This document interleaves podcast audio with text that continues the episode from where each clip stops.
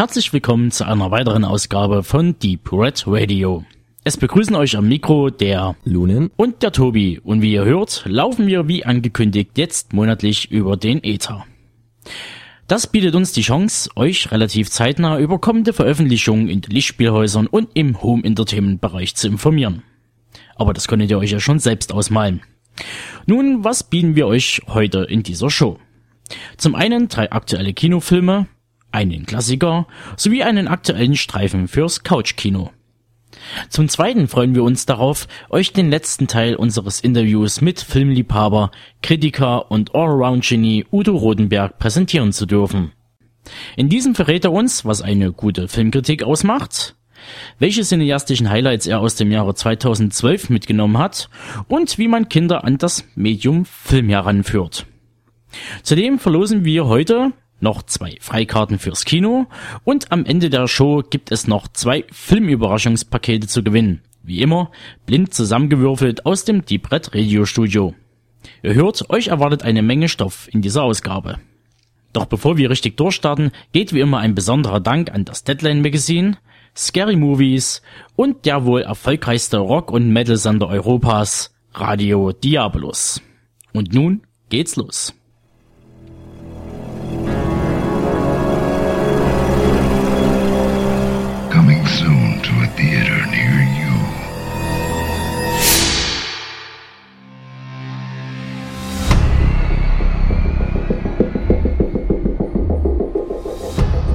Civilized people need to follow rules. And these are mine. Freeze! Everybody down! I don't steal from people who can't afford it. And I don't hurt people that don't deserve it. So relax.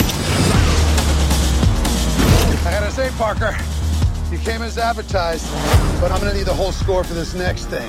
We made a deal. If you were me, what would you do with a guy like you? I'd kill him while I had the chance.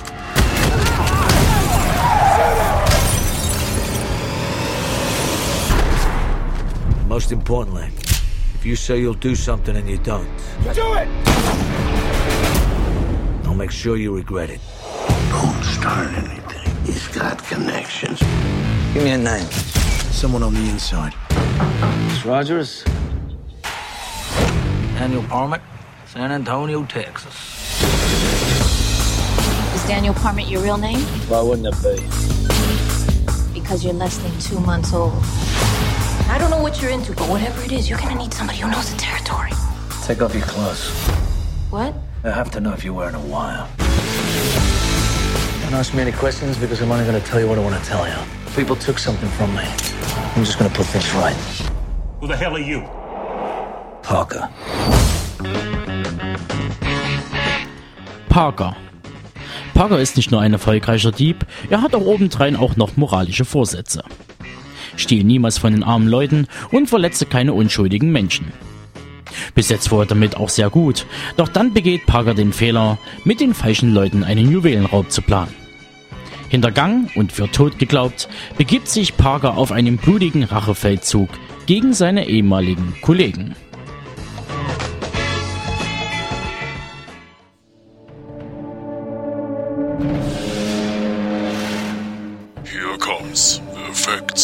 Results.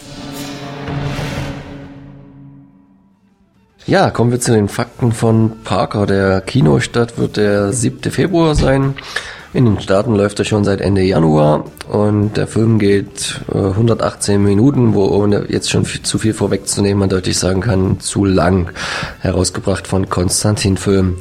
Regisseur ist ein alter Bekannter, der Taylor Hackford, ähm, ging damals los seine Regiekarriere mit größeren Sachen wie Ein Offizier und Gentleman, später ging jede Chance, Blood in, Blood out, äh, im Auftrag des Teufels, Dolores, Lebenszeichen, die Doku Ray und äh, also die Verfilmung äh, und die wirkliche Doku Ali When We Were Kings. Das Drehbuch kommt von John McLaughlin, so ein junger Durchstarter äh, in der Szene. Der hat um, unter anderem jetzt bei Black Swan äh, mitgewirkt und war auch Co-Autor bei Hitchcock äh, der Verfilmung mit Anthony Hopkins. Kommen wir zu den Darstellern. Da ist natürlich in der Hauptrolle als Parker der Jason Statham, The Transporter 1, 2, Expendables 1, 2, Crank 1, 2, Death Race, Italian Job Killer Elite, Bube Dame König krass. Irgendwie habt ihr ihn sicher auch schon mal gesehen auf der Leinwand, würde ich wetten. Jennifer Lopez als die weibliche Hauptrolle, die hier die Leslie spielt, ähm, wieder ein bisschen back to the roots, ähm, mal in einer Genre-Produktion zu finden, wo sie ja letztens immer eher in Komödien und so Liebesgeschichten zugegen war, im Gegensatz zum Anfang ihrer Karriere, wo sie dann halt auch in Filmen wie Money Train, U-Turn, The Cell und Out of Sight mitgespielt hat, ähm, bevor es dann eher meiner Meinung nach seichter wurde. Ähm, als Nebenrolle nochmal ein alter Recke Nick Nolte als Hurley, quasi der väterliche Freund vom vom Parker oder besser gesagt der Vater von seiner Freundin. Nur 48 Stunden in seiner Vita natürlich zu nennen. Gefährliche Brandung, Kapte Angst, U-Turn ebenfalls, Hulk, Spider-Wix und, und, und, und. Interessanter in dem Falle noch, und da komme ich auch direkt zu den Facts, äh, kommt die Romanvorlage zu Parker natürlich von Donald E. Westlake, der neben einer Vielzahl von Drehbüchern natürlich dafür bekannt ist, über 100 Krimis äh, geschrieben zu haben, äh, davon alleine 24 mit Parker als Hauptfigur. Diese Krimis, die Parker-Romane hat er unter dem Pseudonym Richard Stark veröffentlicht und Parker wird halt ähnlich wie dann auch jetzt im Film als Berufsverbrecher ähm, dargestellt, ohne netten Eigenschaften, aber effizient, klug und mit sehr ausgeprägten Gerechtigkeitssinn und Ehrenkodex und auch äh, Parker als Parker, da gibt es irgendwie keinen keinen Vornamen. Es dienten auch schon einige Parker-Romane in der Vergangenheit äh, zur Vorlage für so klassische Gangsterfilme. Da hätten wir zum Beispiel von 67 den Point Blanc mit Lee Marvin, beruhend auf The Hunter. Ein Jahr später kam The Split mit Jim Brown, der beruht auf The Seventh oder in den 70er Jahren äh, The Outfit mit Robert Duval nach dem gleichnamigen Roman. Interessant war, dass 1999 The Hunter nochmal verfilmt wurde. Das war dann der Payback mit Mel Gibson. Also im ersten Parker-Roman, der auch The Hunter war, von 1962, sollte der Parker dem Zeitgeist entsprechend als vornehmlich böser, am Ende natürlich dem damaligen Moralkodex folgend auch sein Leben lassen.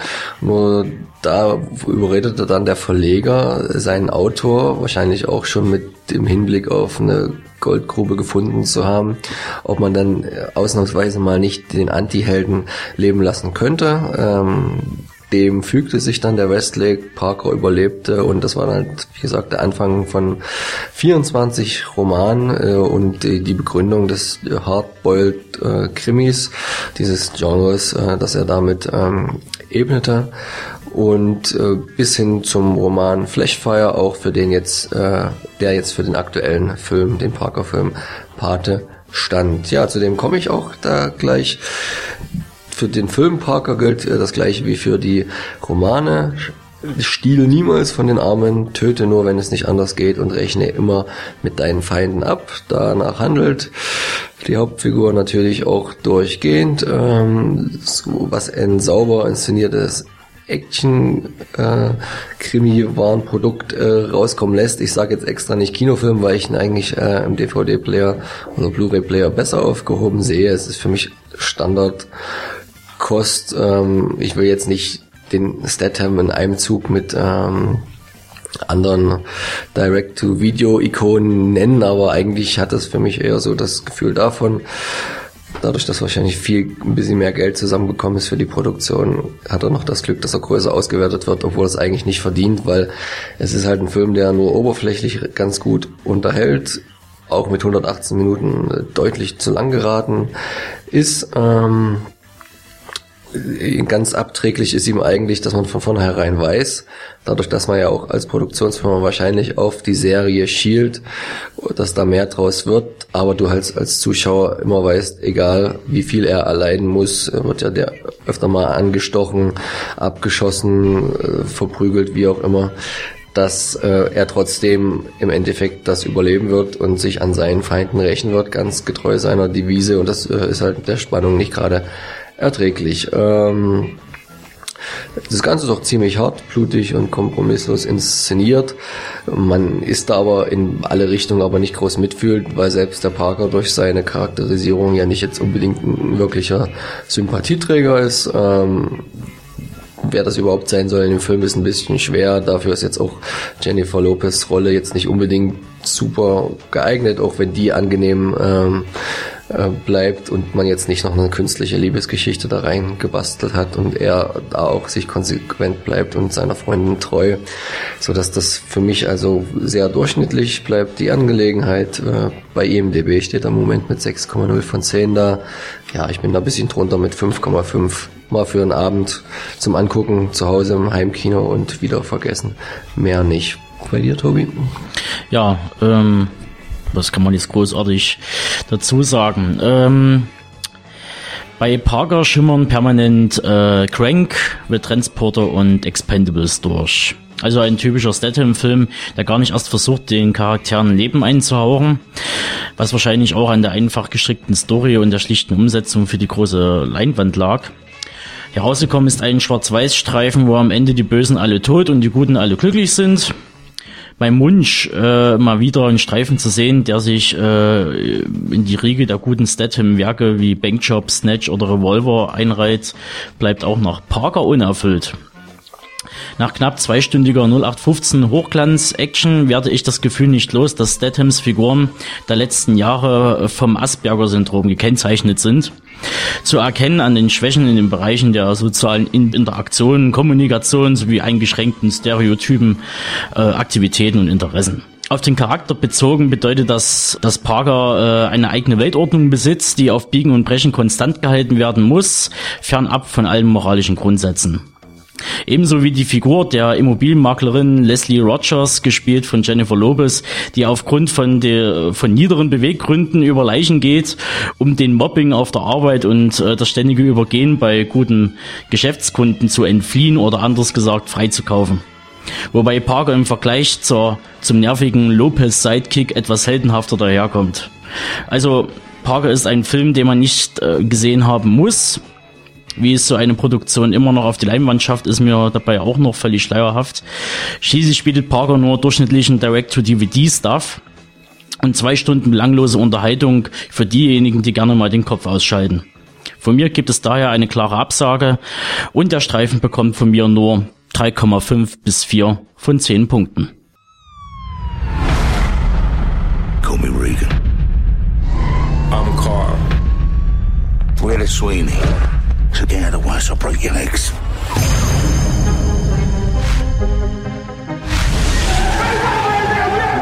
The problem is the methods, tactics you employ. The problem is the collateral damage that's left in your wake. So what? We still do the things that you can only dream of.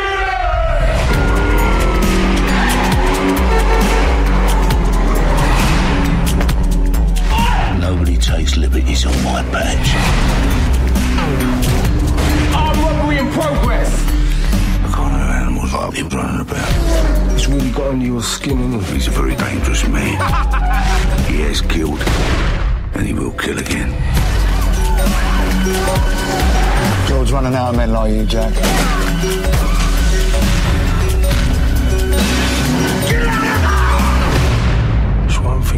Take into account. Miss Sweeney. Put your trousers on your knees.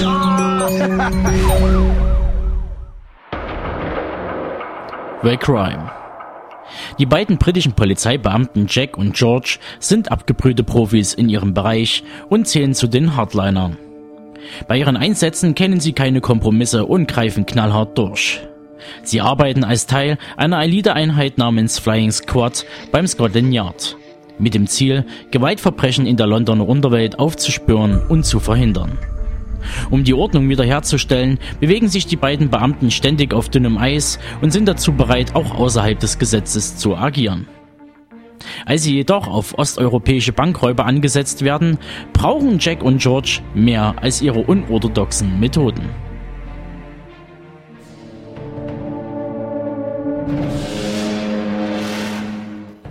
comes the and results.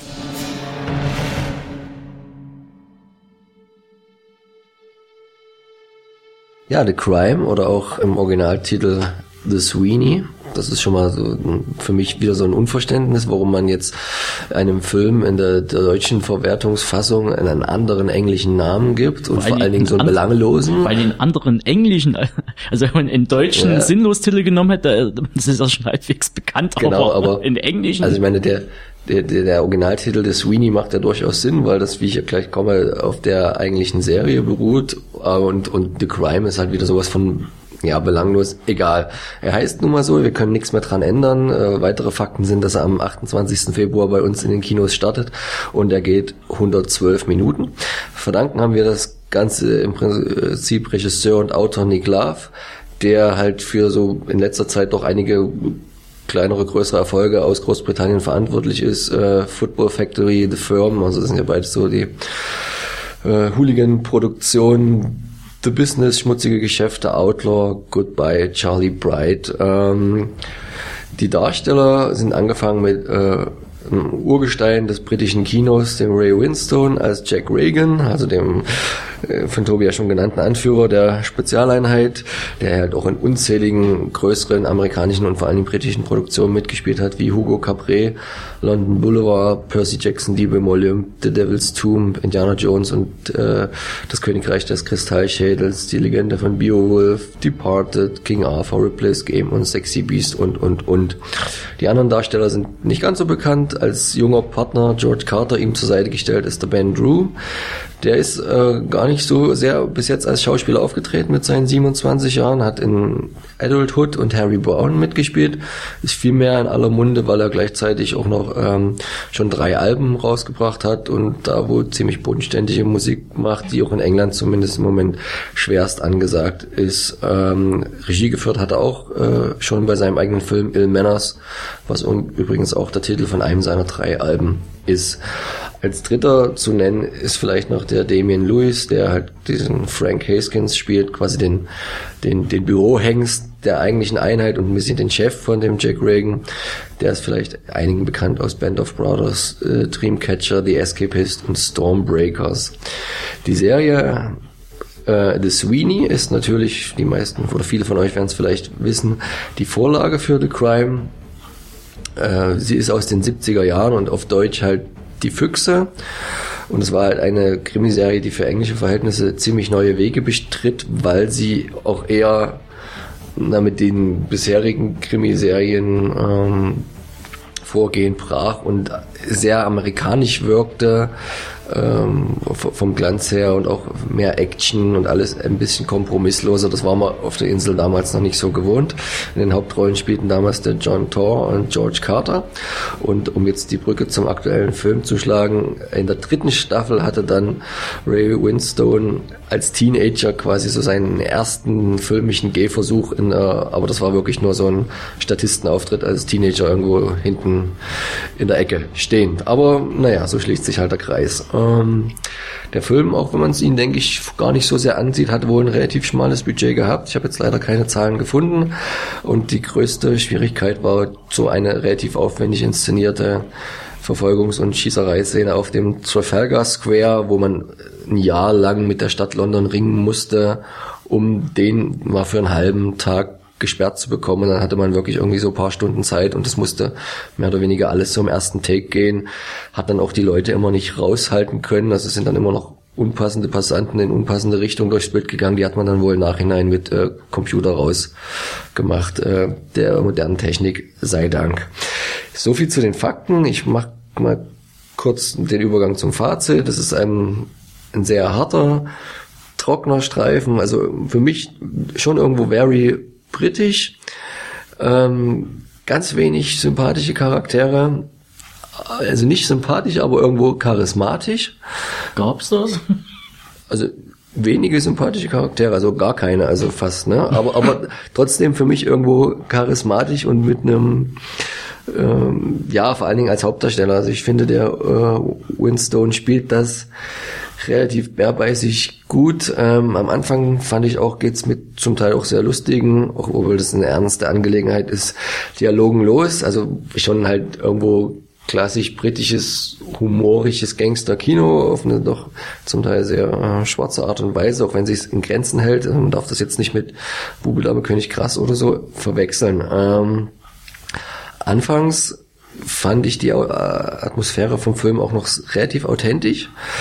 Und ähm, obwohl halt dieses Vorgehen dieser Art von Polizeitruppe für einen Otto normalen Menschen extrem ungewohnt ist, weil man das ja nur, zumindest jetzt als Dresdner sage ich das mal selten vor der Haustür so sieht, wenn dann halt die Polizei äh, auf die mit Maschinengewehren bewaffneten Gangstern äh, nur mit Baseballknüppeln drauf geht, unter geringen Verlusten. Also das sind schon ganz harte Jungs, wo halt einem schwer vorstellbar ist, dass das so existiert. Und das ist auch das Problem des Films, dass er halt leider nach hinten raus, auch wenn der Fall sich dann so ein bisschen entspinnt, den sie dann da einhergehen, immer unrealistischer wird und der anfangs recht authentische Eindruck meiner Meinung nach immer mehr verloren geht und das Ganze dann doch zu sehr over the top wird und dann halt schon eher zum Film mutiert, was jetzt in dem Fall kein Kompliment ist. Ähm, auch ist irgendwie der Untertitel zum deutschen Kinoplakat irgendwie Good Cop, Bad Cop.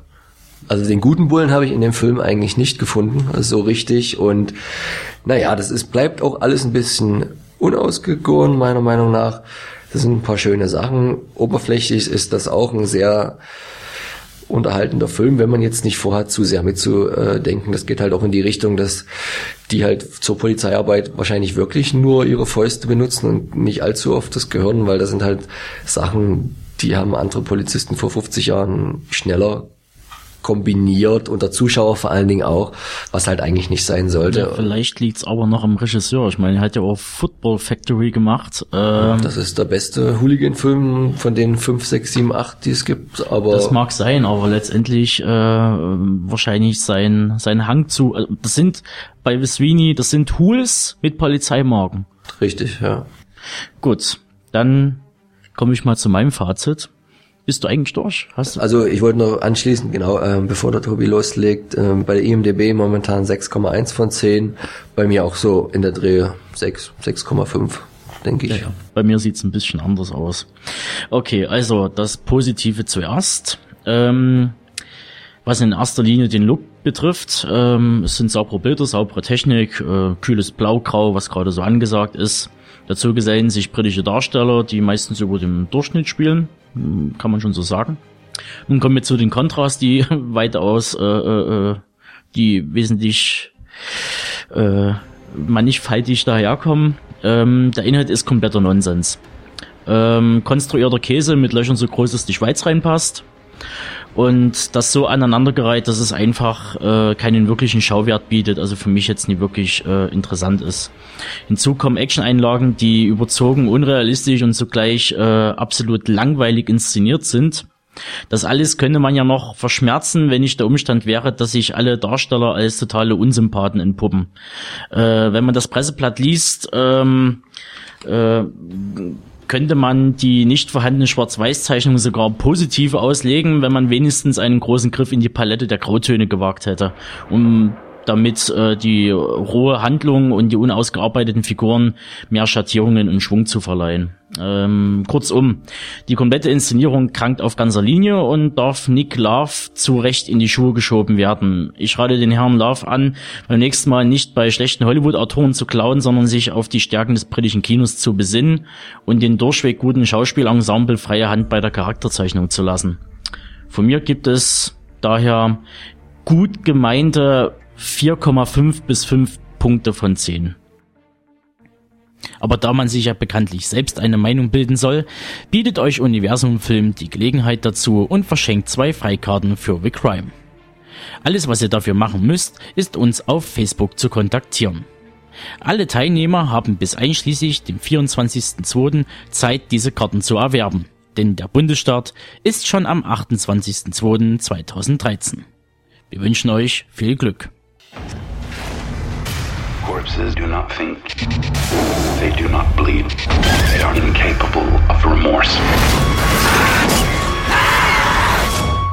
Nice watch. I don't want to be this way. I'm lonely. I'm lost. Wait, I'm literally lost. I've never been in this part of the airport before. want to spend my life with a girl Say something human. Nailed it. Dad, he saved my life. I don't understand, but he's changing and he's learning to be human again. Don't be creepy, don't be creepy. Oh man. Shoot on sight. We're their food source. They are not becoming vegan. Keep you safe. Warm bodies. Be dead. It's too much. Rated PG-13, February 1st. Warm Bodies. Nach einer Seuche ist der Großteil der amerikanischen Bevölkerung zu Zombies geworden und wandelt durch die Straßen auf der Suche nach menschlicher Beute. Diese hat sich zum Schutz in einer Stadt verbarrikadiert, um dem Schrecken der Untoten zu entgehen.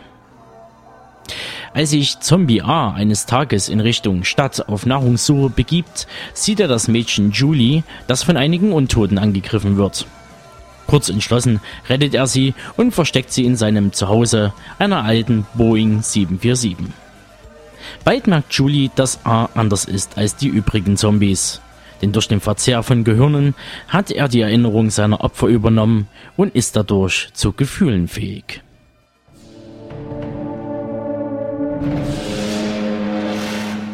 Here comes the facts and results. Ja, ich komme zu Warm Bodies und den dazugehörigen Fakten. Regisseur und Autor ist der Jonathan Levine. Kennt man vielleicht von 50-50, Freunde fürs Überleben, All the Boys Love, Mandy Lane oder The Wackness. Die Darstellerriege wird angeführt von Nicholas Hoult als R in der Hauptrolle. Den kannte man vielleicht das schon ein paar Jahre her und da war er noch ein Stück kleiner aus About a Boy. Später dann erfolgte A Single Man oder neuerlich Kampf der Titanen oder X-Men Erste Entscheidung. Bald ist er als äh, Jack in The Giant zu sehen und wird auch in dem Mad Max 4 Slayer äh, mitspielen. Ähm, die weibliche Hauptrolle wurde übernommen von Theresa Palmer, die halt die Julie spielt, bekannt vielleicht aus Bedtime Stories. Ich bin Nummer 4 und Love and Honor. Der Freund vom R, der M, gespielt von Rob Corday, ist äh, so ein Comedian, den wahrscheinlich eher der Amerikaner kennt aus der Daily Show with Jon Stewart äh, und der erst online und später Fernsehserie Children's Hospital, die, die da diese bierernsten Grace Anatomies und wie sie nicht alle heißen, ziemlich aufs äh, Korn nimmt. Als beste Freundin von Julie Nora äh, hat man die Anne Tripton gecastet. Die hat jetzt noch nicht so viele Filme gemacht. Äh, bekannt ist sie mir aus Crazy Stupid Love und The Green Hornet und an als ähm, naja als also Star in einer großen Nebenrolle halt äh, der General Grigio, John Malkovich. Da kann ich jetzt auch lange aufzählen. Killing Fields, gefährliche Liebschaften von Mäusen und Menschen, Jennifer Aid in The Line of Fire, Being John Malkovich, Con Air, Shadow of the Vampire, Burn of the Reading, R.E.D. und Transformers 3. Die Romanvorlage ähm, stammt von Isaac Marion, der seine Kurzgeschichte I'm a Zombie Filled with Love, ähm, die übrigens erstmals nur sieben Seiten umfasst, erfolgreich im Internet präsentiert hatte. Weil es so erfolgreich war, hat er dann daraus einen Roman, einen ganzen gemacht, der dann halt 2010 veröffentlicht wurde. Diesen hat man sich dann halt als Grundlage für Warm Bodies genommen. Drehort, ganz interessant zu erfahren, ist ähm, vor allen Dingen ja das Flughafengelände, wo die Zombies ja heimisch sind. Der zweite ist, ist diese eingemauerte grüne Menschenkolonie und der Rest halt so die tote Stadt. Das hat man alles ganz praktischerweise wohl in, in Montreal vorgefunden, äh, wo man halt auch äh, sehr gut mit der Stadt zusammenarbeitete, zum Teil die ganze Stadtteile für den Filmdreh sperren durfte. Also da war wohl die Kooperation relativ gut, ganz im Gegenteil zu The Sweeney wo sich ja London etwas quergestellter hatte. Ähm, man hat ja dann natürlich auch die Stadt irgendwie sehr altern lassen müssen. Und dadurch, dadurch dass man ja nicht das äh, Altstadt äh, Montreal äh, mit Graffiti überziehen durfte, hat man da so eine ganz neue Technik, dass man da die Häuser mit einem so einem Plastebezug überzogen hat und den konnte man dann besprühen und als der Film dann abgedreht war, konnte man das dann einfach wieder abnehmen und man hat halt trotzdem ein authentisches Setting geschaffen, ohne zu zerstören. ja, die Effekte, die man halt nicht mit so klassischen ähm, FX machen konnte, wie die große Mauer um die äh, äh, freie Zone oder halt äh, die Bonis wurden dann mit CGI gemacht und halt die Bonis, also diese fortgeschritten verwesenden Zombies, halt mit Motion Capturing quasi in den Film gebracht, was ja mittlerweile auch nichts mehr Neues und Besonderes ist. Ähm, ja, da komme ich doch direkt zum Fazit. Ähm, ja, Warm Bodies ist für mich ein ganz interessanter, wenn auch ein bisschen oberflächlicher Mix aus Zombie-Film und Rom-Com geworden, wobei man zum Ende hin sagen muss, dass es leider mehr Rom-Com äh, rausgekommen ist dabei, weil die Zombie-Action auch eher harmlose ist, äh, die Zombies an sich relativ wenig verrottet daherkommen und eigentlich immer noch recht nett anzusehen sind und die Fresseinlagen auch wenig drastisch dargestellt werden. Der Beginn des Films ist noch der stärkste Teil, wo der R, ähm, der im Übrigen als, als Erzähler äh, fungiert, dem Zuschauer so sein Leben und das seiner Leidensgenossen und Artgenossen im Flughafengelände so ein bisschen näher bringt. Das ist auf eine sehr witzige Weise dargestellt, so dass halt wirklich die erste halbe Stunde, wo es ganz viele Referenzen an andere Zombie-Filme gibt, ähm, mit die, die stärkste des Films ist. Dadurch, dass das dann auch humorig eher aus einer Richtung kommt, die ein bisschen tiefer geht und jetzt nicht so nur auf Slapstick-Einlagen basiert, ein bisschen Shaun of the Dead, ohne dass ich den jetzt irgendwas Negatives anhängen will. Ähm, hat quasi zwei neue Ideen zu bieten. Zum einen die Geschichte, das spoilere ich jetzt so ein bisschen, dass wenn ich als Zombie halt das Gehirn von einem ehemaligen Menschen esse, dass ich dann irgendwie dessen Erinnerung äh, aufnehme und äh, in seiner Gedankenwelt äh, einsteigen kann und das mir auch irgendwo zu Nutzen machen kann, ist halt auch eigentlich eine ganz, ganz nette für mich Erfindung, auch wenn sie natürlich, glaube ich, rein äh, logisch jeder Realität äh, entbehrt und gegen alle äh, physikalischen Naturgesetze da ist. Ähm, genauso wie die zweite Idee eigentlich, dass man halt auch sagt, äh, dass, dass das Status des Zombies nicht der letzte sein muss und dass es auch irgendwie einen Weg zurück gibt und man wieder in gewisser Weise Mensch werden kann. Ähm, das ist doch irgendwie relativ was Neues äh, für das Genre und macht den Film oder gibt ihm dann ein gewisses Alleinstellungsmerkmal. Ganz lustig ist auch die Kommunikation zwischen den einzelnen Zombies, die wo auch für die Darsteller nicht ganz leicht gewesen ist, die sich halt anfangs, als sie noch, noch wenig Mensch waren, nur durch Grundslaute miteinander verständigen konnten, bevor sie dann wieder zu einzelnen Wörtern, geschweige denn Sätzen, gefunden haben. Ähm, die Geschichte löst sich dann aber halt meiner Meinung nach relativ einfach auf. Ähm, der große Konflikt zwischen Zombies, die eigentlich wieder zurück zu Menschen wären und bösen, verbitterten Militärs, die eigentlich gerne jeden Zombie töten wollen, obwohl sie das ja gar nicht müssen. Der ist halt natürlich erstmal da und dann aber auch relativ schnell weggewischt. Das ist jetzt ähm, wenig ausgearbeitet im Groben. Weitere kleiner Negativpunkte sind für mich auch die Bonis, die jetzt halt eher doch von ihrer Animierung und so relativ 0815 herkommen und zum Beispiel auch sehr an die verseuchten Kreaturen aus iLegend erinnern. Ähm, die, die nicht so genau einordbare Zuordnung des Films zu einem Genre ist dann halt auch mit äh, ein weiterer Negativpunkt, weil er ist halt weder irgendwie gruselig, erst recht noch kein Splatterfilm. Es bleibt dann halt am Ende dann doch eher die, die romantische Komödie mit ein paar netten Musikstücken äh, drin. Ist also genau die richtige Unterhaltung, wenn ihr mal eurer Freundin, die normalerweise vielleicht nicht so auf euren Horrorgeschmack steht, eine Freude machen wollt und zusammen mit ihr einen Film im Kino euch anschauen möchtet, dann kommt ihr vielleicht nicht allzu sehr auf eure Kosten, aber sie wahrscheinlich dann schon. Deswegen gibt's von mir so eine 6,5 von 10 Punkten. Eine IMD-Bewertung gibt es bisher noch nicht, weil der Start auch erst am 21. Februar bei uns ist, genau wie glaube ich auch weltweit.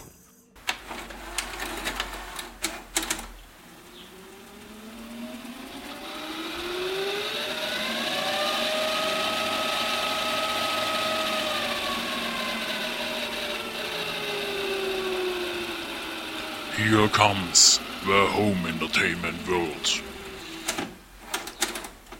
The most hilarious ringtone ever. Just text PIG. God hates fans. God We have a press that just gives him a free pass. The boys were caught after setting the homeless man on fire. Did you want the poop in my food? What? You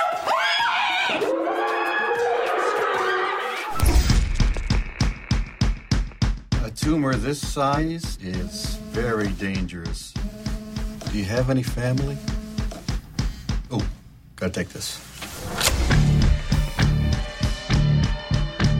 My name is Chloe. I live in Virginia Beach, and everyone loves me because I'm so pretty. I wanted an Escalade! This is the biggest day of my life, and you're up, Dad! Hey, creepy.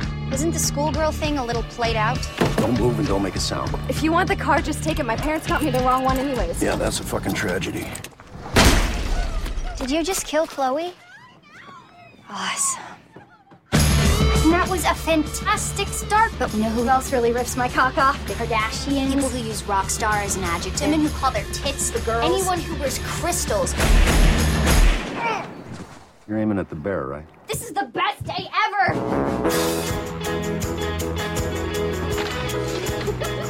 Frank, don't. Let me. You're welcome. Why have a civilization if we're no longer interested in being civilized? Hey, buddy, what's wrong? A lot. A lot of crazy people out there. I only want to kill people who deserve to die. We gonna do this or what? I know it's not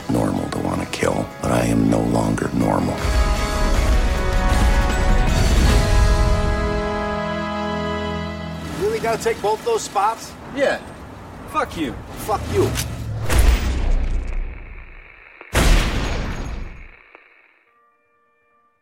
God bless America.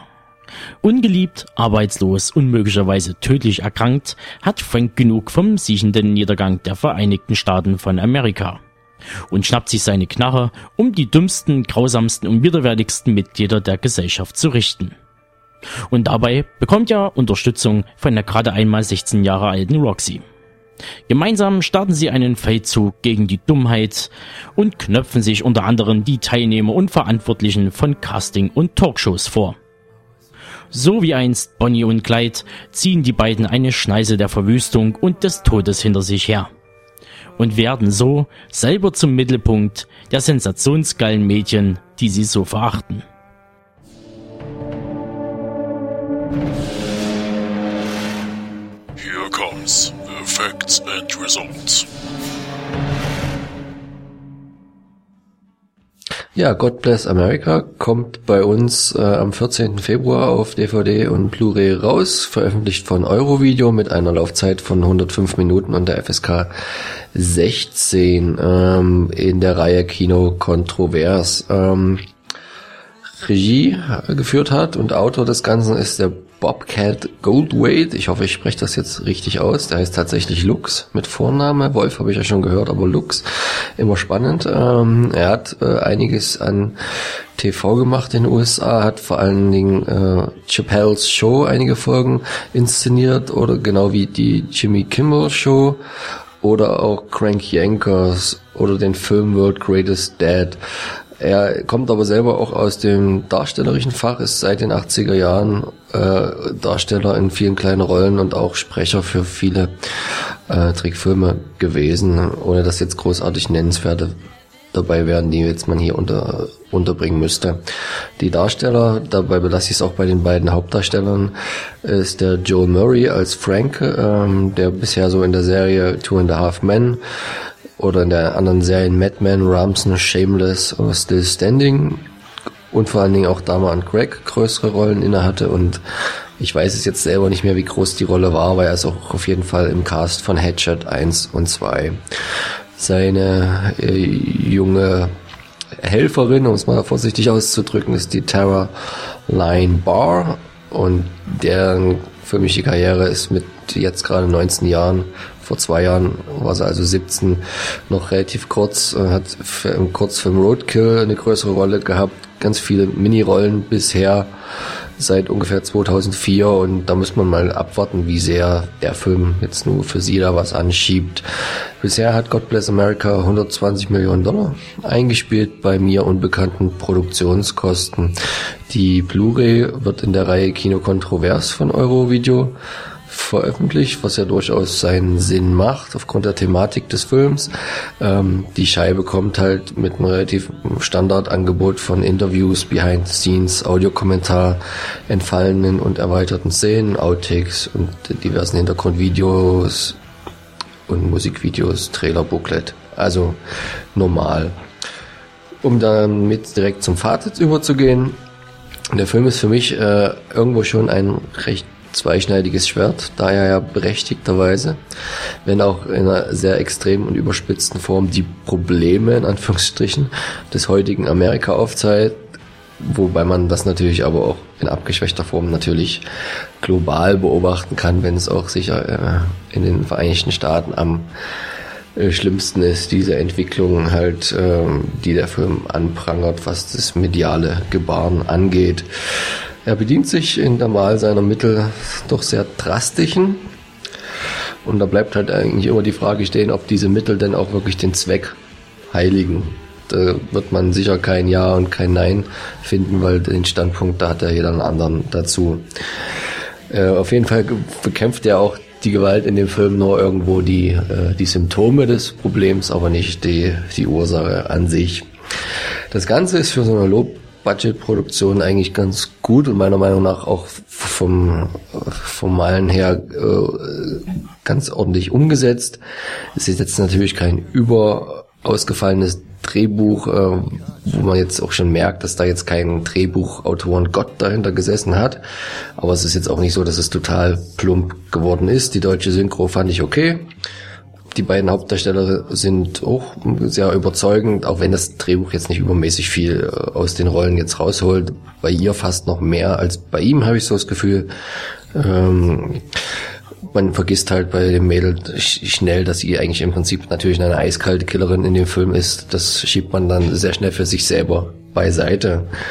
Ähm, etwas äh, kritisiert äh, der Film auch noch in sich und da weiß ich gar nicht, ähm, ob sie, ob das so geplant war oder eigentlich auch ein Versehen, aber ich denke schon, dass halt das, was das Mädel, also die Roxanne, am Mediensystem kritisiert, dass alles so aufgebauscht wird und alles überzogen von der Berichterstattung her, dass sie das eigentlich sehr übel findet, andererseits im Film dann wiederum selber beklagt, dass sie nicht genug mediale Resonanz bekommt für die, ihre Taten, die sie zusammen mit Frank ähm, begangen hat. Also eigentlich ein schöner Widerspruch in sich und wo man merkt, dass sie am Endeffekt wahrscheinlich mehr Systemmitglied ist, als sie eigentlich lieb ist. Genauso beklagt sie die Intoleranz von vielen Gruppen gegenüber anderen Gruppen in unserer Gesellschaft, hat allerdings eine so lange Liste von nervigen Leuten, gegen die, über denen sie intolerant ist, dass sich eigentlich auch schon wieder herrlich äh, widerspricht.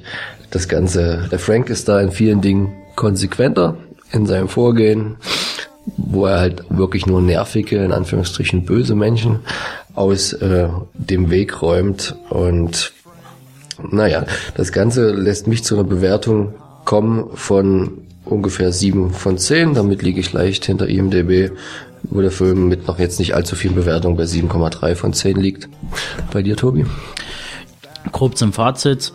Äh, God Bless America ist eine schwarze, ist ein schwarzer sarkastischer Rundumschlag. Für einige Zuschauer äh, wird der Film wahrscheinlich oder die Thematik aus der Seele sprechen, sozusagen. Ähm, verkörpert halt durch die zwei recht solide geschriebenen Charaktere Frank und Roxy.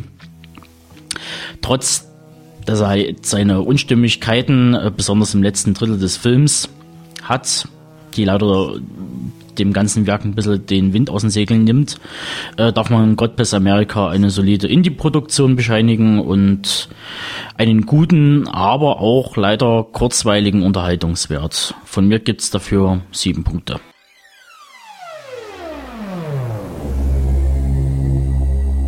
Classics.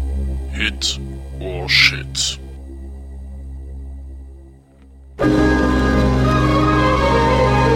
They say seeing is believing. but only a split second of time separates the past from the future. The present is crushed between them. A thin thread of life in a skein of death.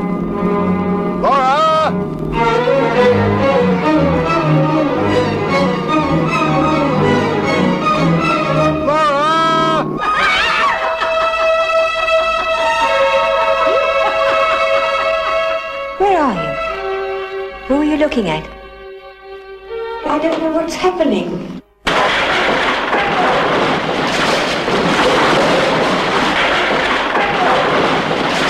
You are warned. Things are not what they seem. Don't look now. What is it, Mr. Baxter? What is it you fear? Find him. He just You must find him. You must warn him back. It was a warning. It was Christine. She was trying to warn us. Your life is in danger while you're in Venice. What is it you fear? Christine is dead. She is dead.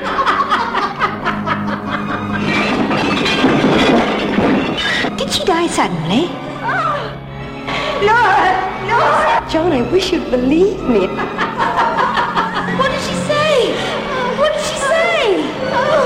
She is dead. You must find him. Dead, dead, dead, dead, dead.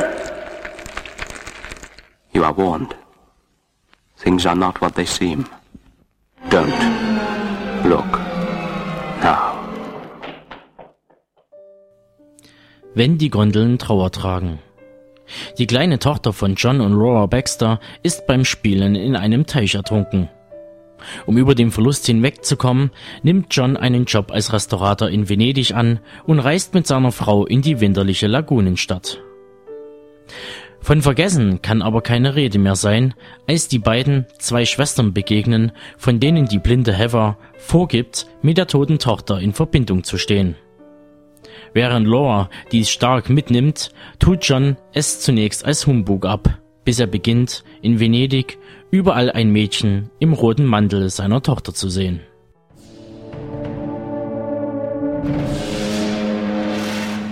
Here comes the facts and results.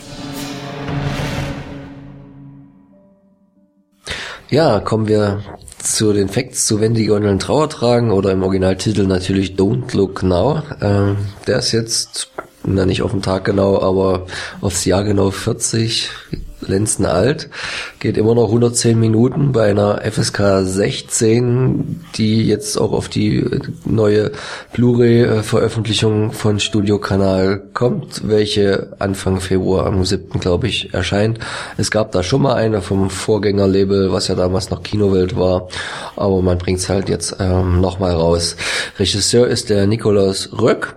Ähm, der hat ähm, eine ganz interessante Vita. Es geht, ging los, ist ein britischer Regisseur mit Traum vom Leben, der Mann, der vom Himmel fiel, äh, mit David Bowie, Blackout, Anatomie einer Leidenschaft, Eureka oder Track 29, ein gefährliches Spiel.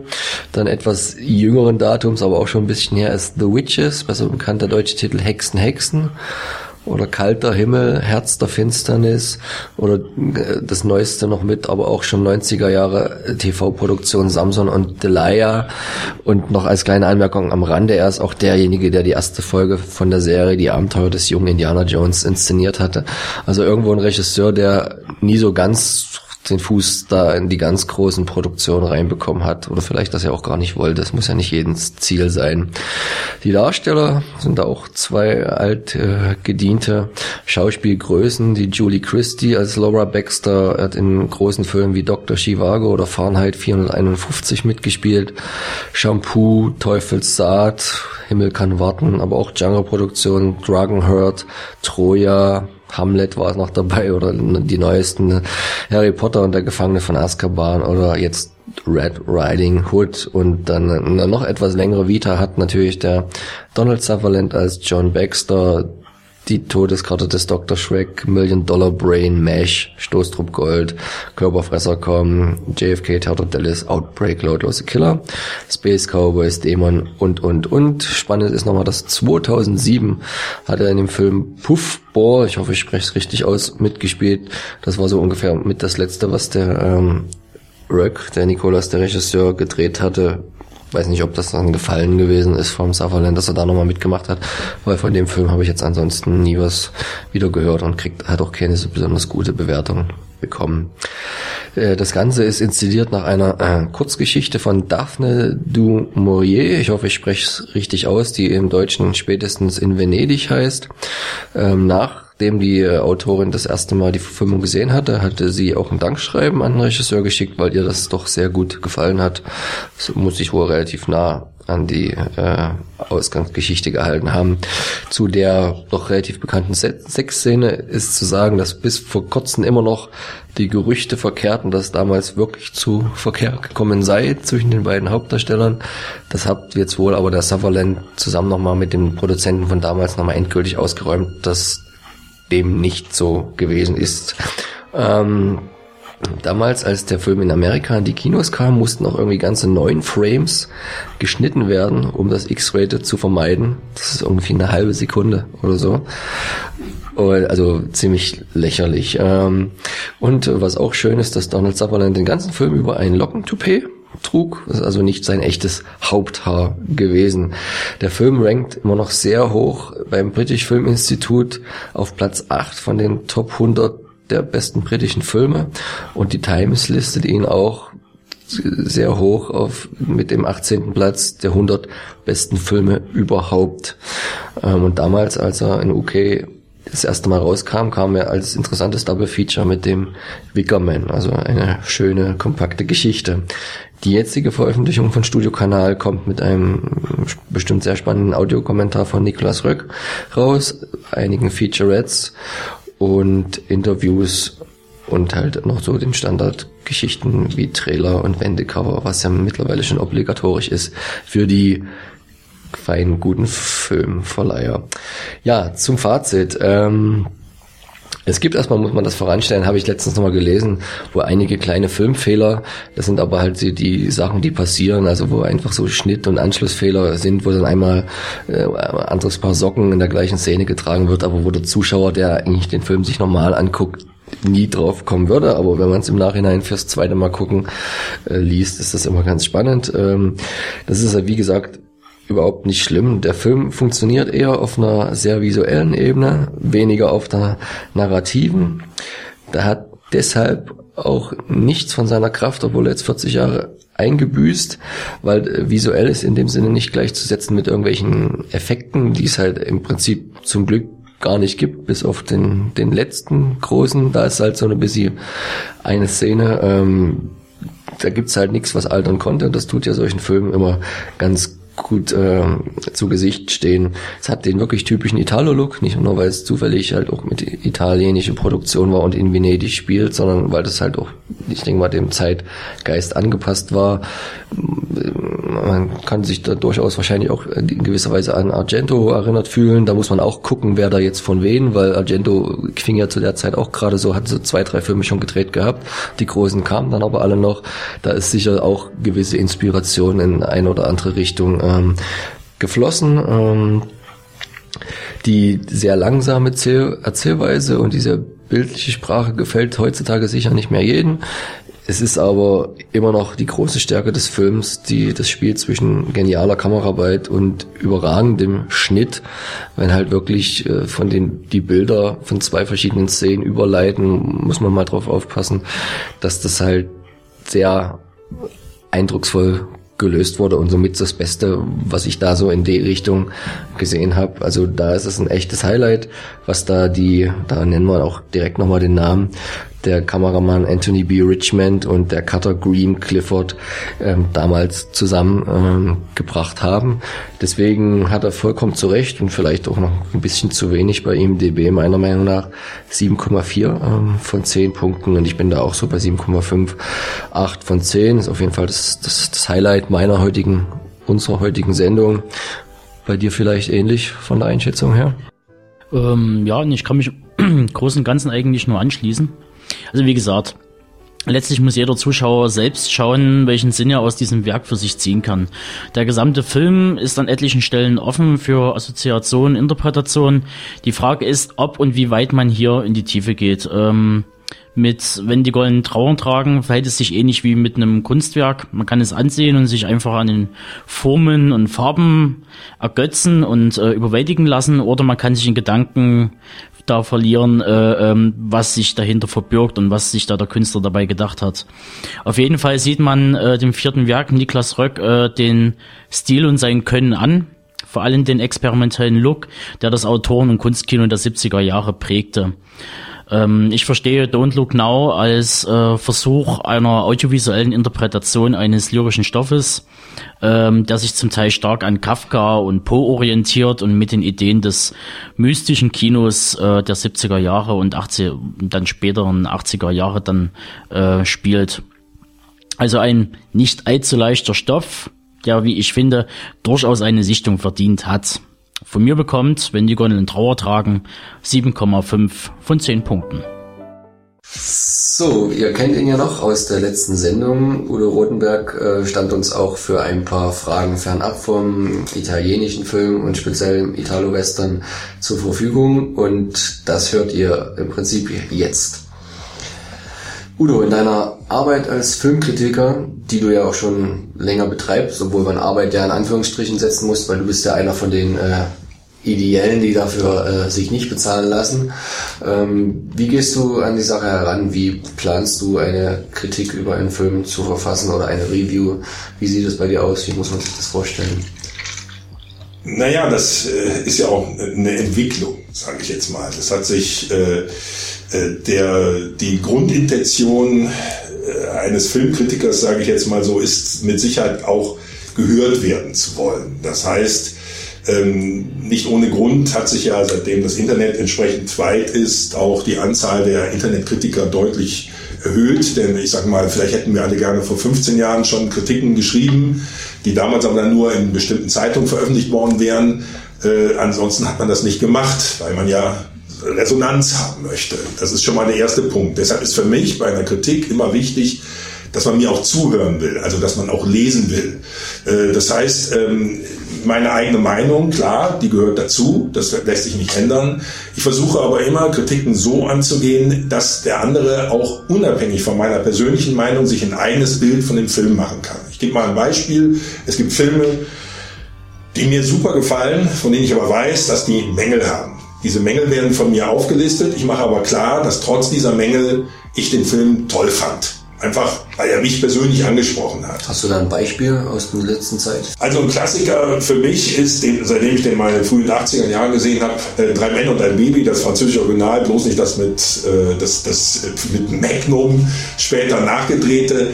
Das hat, mir ist vollkommen klar, dass das kein wirklich großartiger Film ist, aber er hat mich angesprochen und die Wirkung ist komischerweise immer geblieben. Also solche Filme gibt es, wo ich auch verstehe, wenn andere sagen, hey, mit dem Ding kann ich überhaupt nichts anfangen, aber mir gefällt er.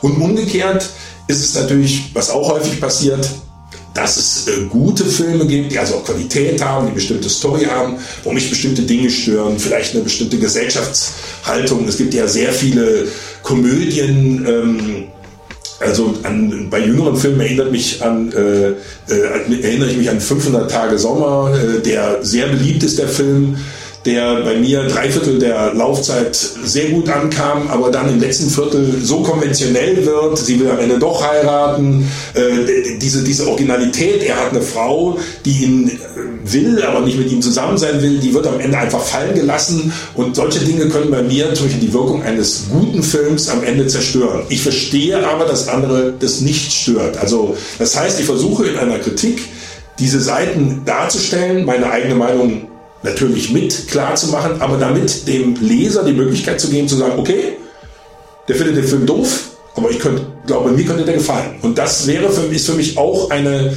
eine äh, Voraussetzung einer Kritik. Dazu muss ich grundsätzlich sagen, ich habe nichts dagegen, wenn jemand eine Kritik schreibt, wo einfach nur drinsteht, dass man sie mag, dass man den Film mocht oder nicht.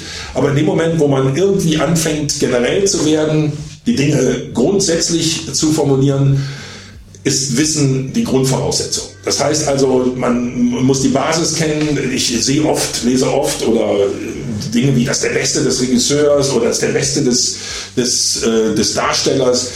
Die Voraussetzung dafür wäre, dass man auch alle Filme gesehen haben muss. Und das ist mit Sicherheit nicht der Fall. Solche Aussagen stimmen auch in der Regel nicht. Man kann das als persönliche Empfindung äußern, aber nicht als generalistische Bemerkung. Das ist auch für mich eine ganz wichtige Voraussetzung eines, einer Kritik. Also die Kritik sollte auf einer gewissen Ebene fesseln, sie sollte interessieren. Bei neuen Filmen sollte sie nicht zu viel verraten. Bei alten Filmen, wo man voraussetzen kann, dass äh, die Leute den schon kennen, kann man durchaus analytisch bis auch ins Detail gehen.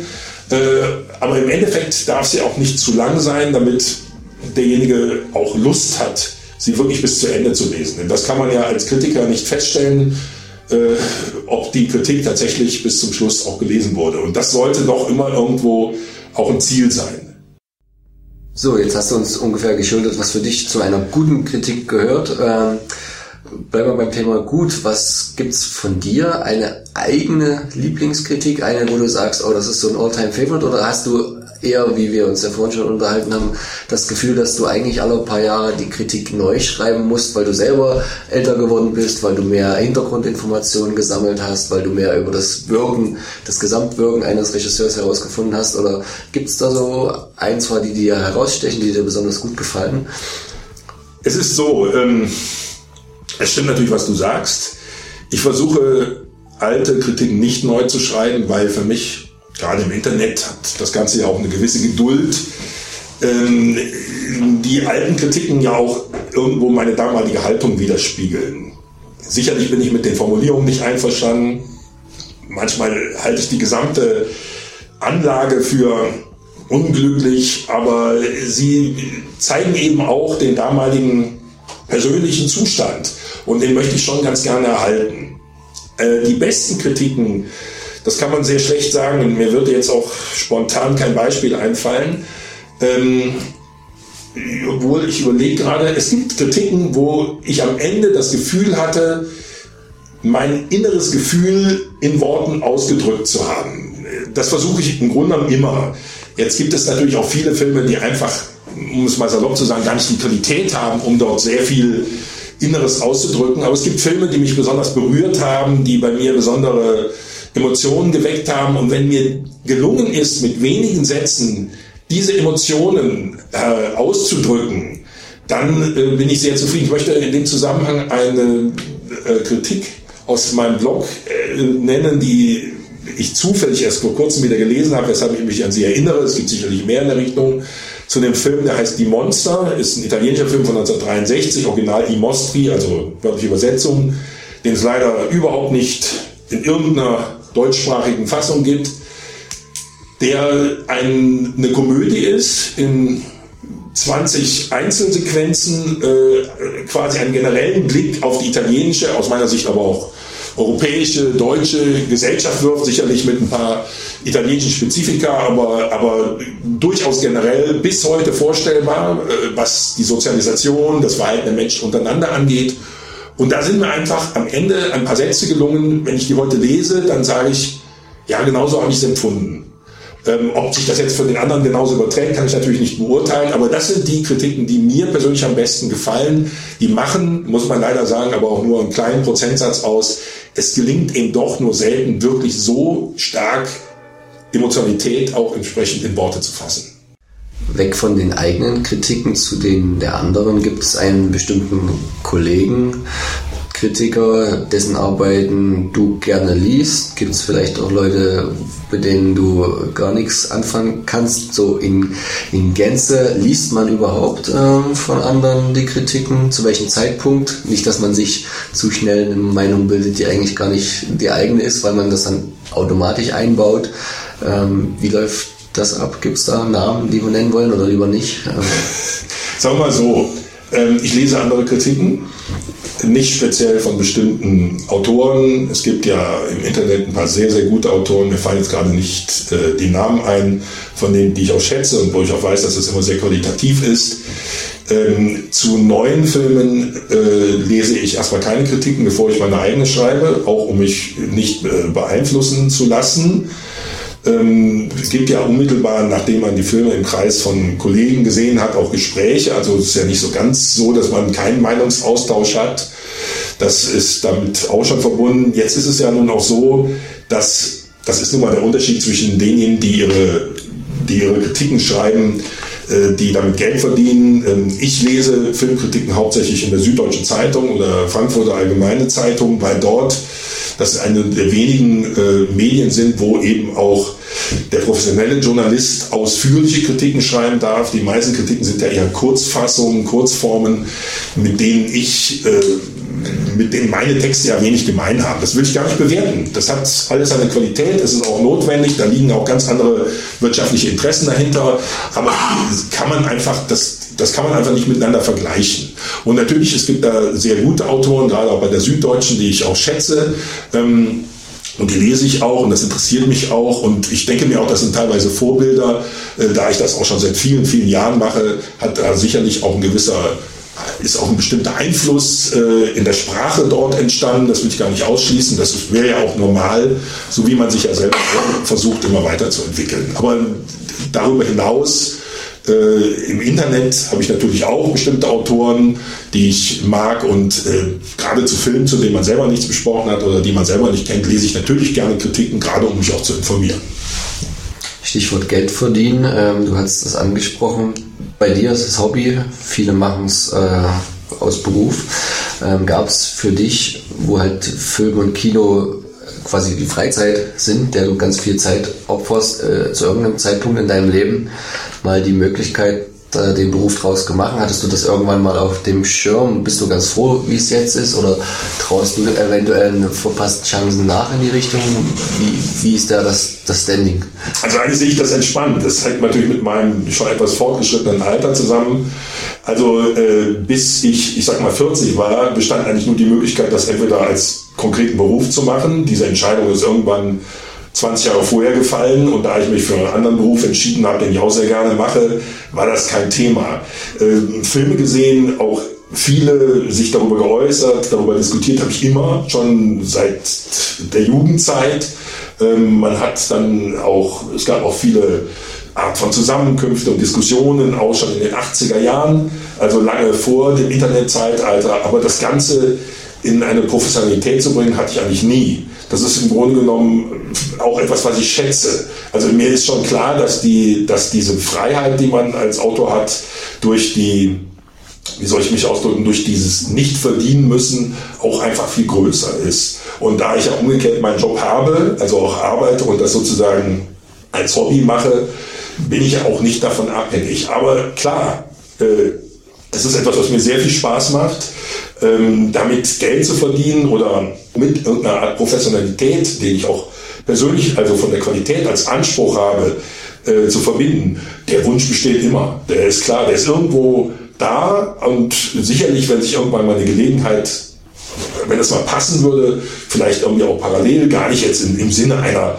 Rundumversorgung, das hat ja immer dann gleich wieder den Nachteil von vielleicht auch von einer zu starken Anpassung an bestimmte Voraussetzungen, würde ich das mit Sicherheit auch ergreifen. Wer also mal einen guten Architekten braucht, der kann sich auch an Udo wenden, weil das ist seine Profession, wenn es ums Brötchen verdienen geht.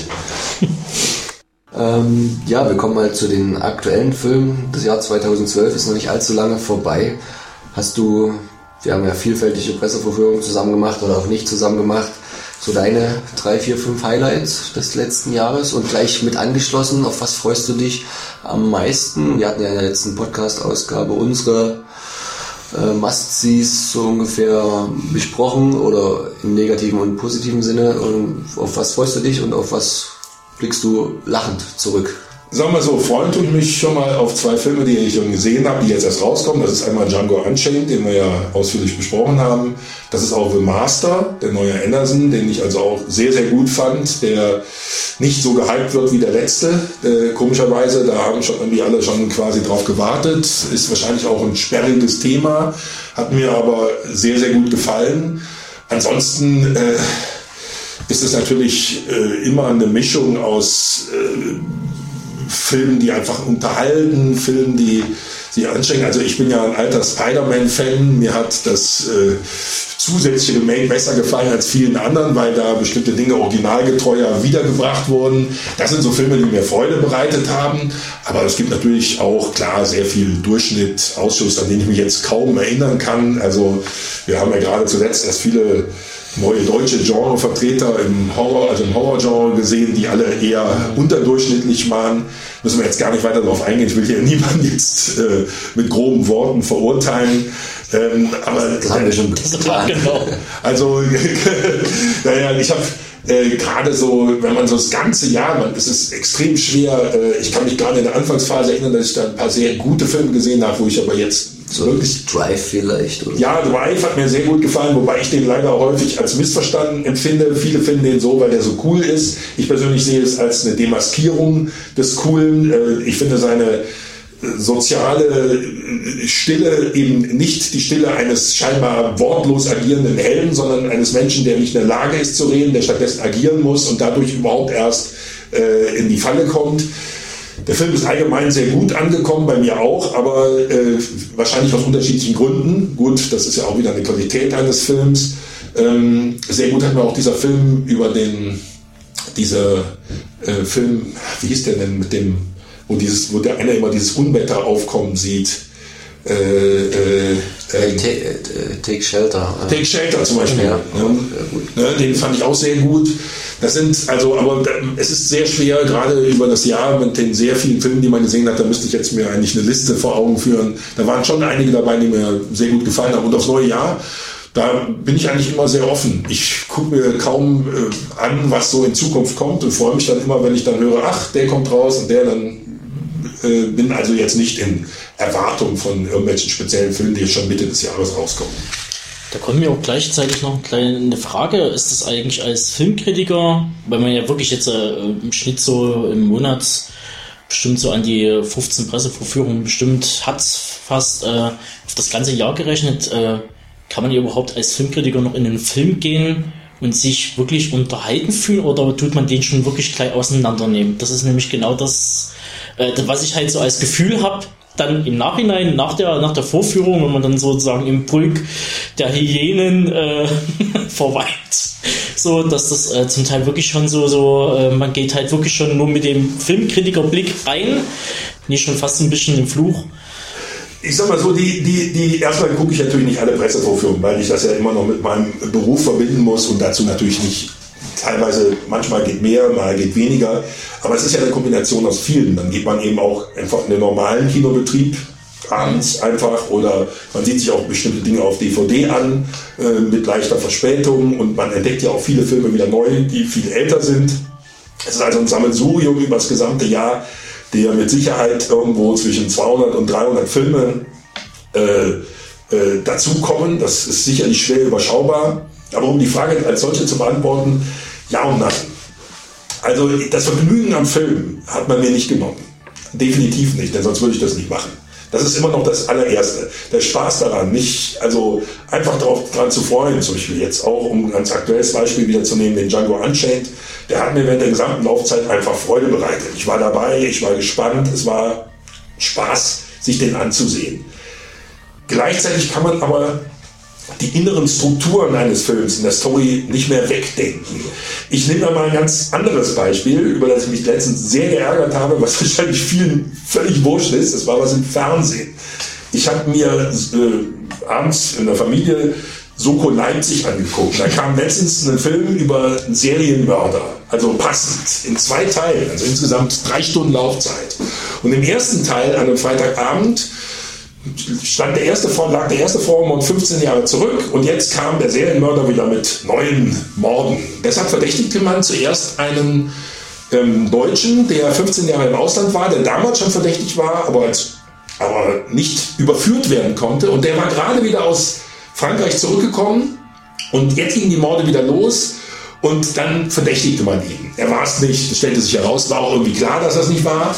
Und im zweiten Teil ging es dann weiter. Und im zweiten Teil präsentierte man den entsprechenden Psychopathen, mal nach 30, 35 Jahre alt, der eben dann auch wieder versuchte, noch jemand, noch eine Frau äh, mit seinen entsprechenden fanatischen Mitteln umzubringen.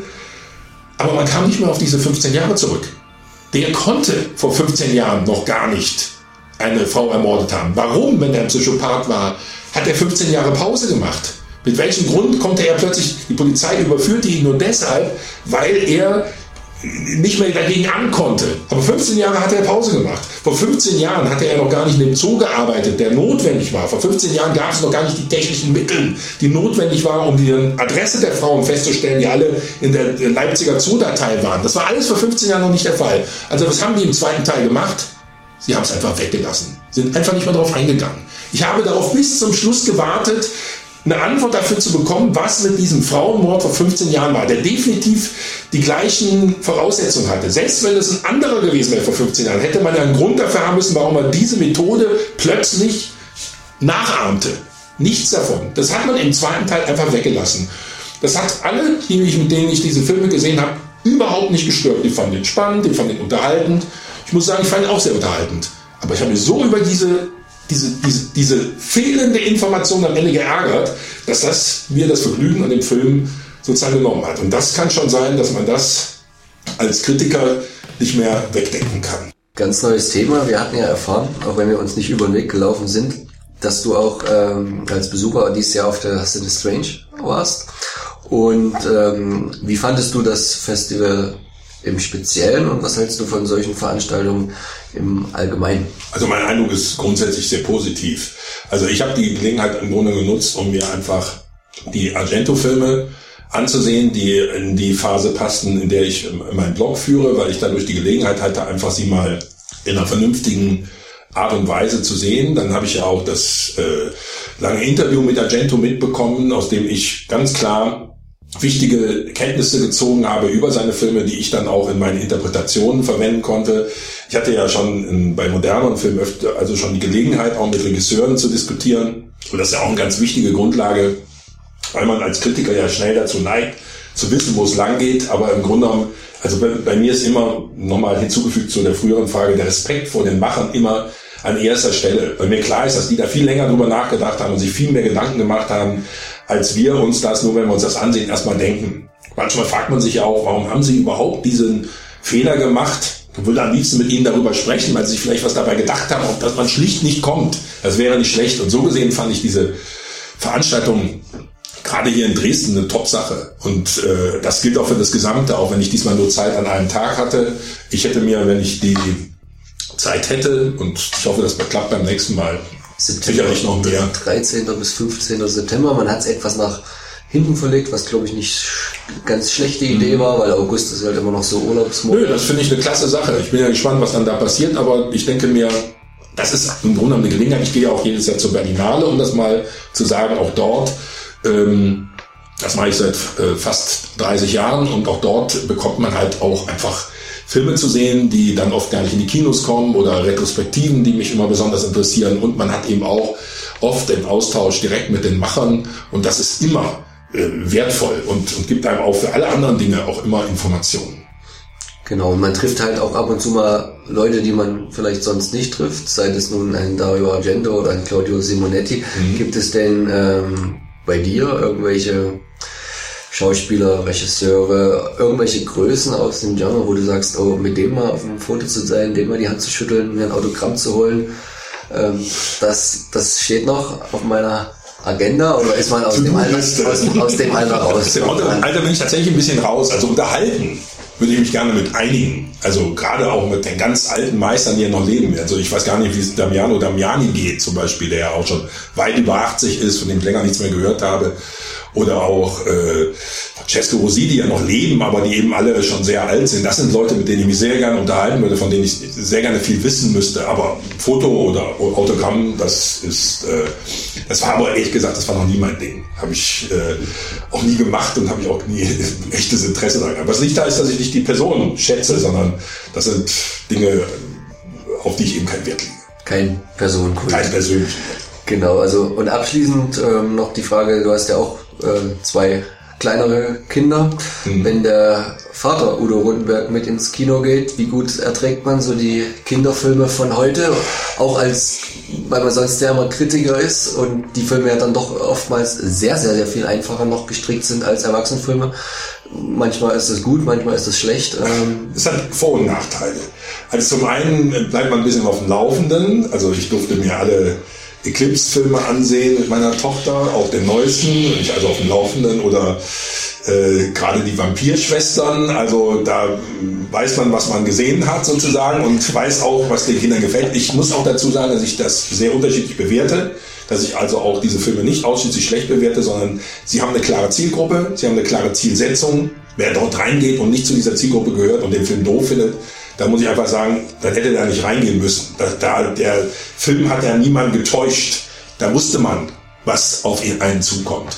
Umgekehrt habe ich aber auch den Vorteil, und das hat sich gerade bei meiner jetzt zwölfjährigen Tochter zeigt sich das, mein Sohn ist da noch ein bisschen dran, weil er noch ein paar Jahre jünger ist, ähm, dass man eben den auch richtig gut Filme zeigen kann, die man eben in seinem DVD-Fundus hat und die damit auch beeinflusst. Und meine Tochter hat schon einiges gesehen, was auch zu beiden Prägungen gehört, wie äh, naja, der weiße Hai, dieser Film ab 16 darfst du ja mit mir dann schon zusammen gucken. Und äh, oder eben auch die ersten Spider-Man-Filme und solche Dinge, also auch Dinge, die ich eben einfach für gut halte und wo ich eben merke, die gefallen ja auch. Und da habe ich dann sehe ich dann einfach beide Seiten. Und man muss auch einfach eine persönliche Begeisterung finde das falsch die zu unterdrücken. Also ich würde meiner Tochter da nie äh, die verbieten in solche Filme zu gehen außer ich hätte da echte Bedenken aber das ist bisher noch nie der Fall gewesen ich ertrage das ganz gut. Für Maniac hat es noch ein paar Jahre. Äh, ja, den würde ich ja nicht mal empfehlen. Das empfehle ich auch nicht meiner Frau. Die nee. ist dafür alt genug. Also den kann man nur Leuten empfehlen, die da auch, naja, sagen wir mal, ein gewisses Faible für haben. Genau. Und damit schließen wir ab. Bis demnächst. Macht's gut. Jo, tschüss. Tschüss. Und damit wären wir mit unserer Februar-Ausgabe durch. Ich hoffe, es hat euch gefallen und wenn ja, lasst es uns wissen. So, und bevor ich euch mit einem akustischen Rausschmeißer entlasse, könnt ihr noch zwei Überraschungsfilmpakete gewinnen und alles, was ihr dafür machen müsst, ist uns eine simple Nachricht auf Facebook zu senden. Nun denn, macht's gut und wir hören uns wieder im März.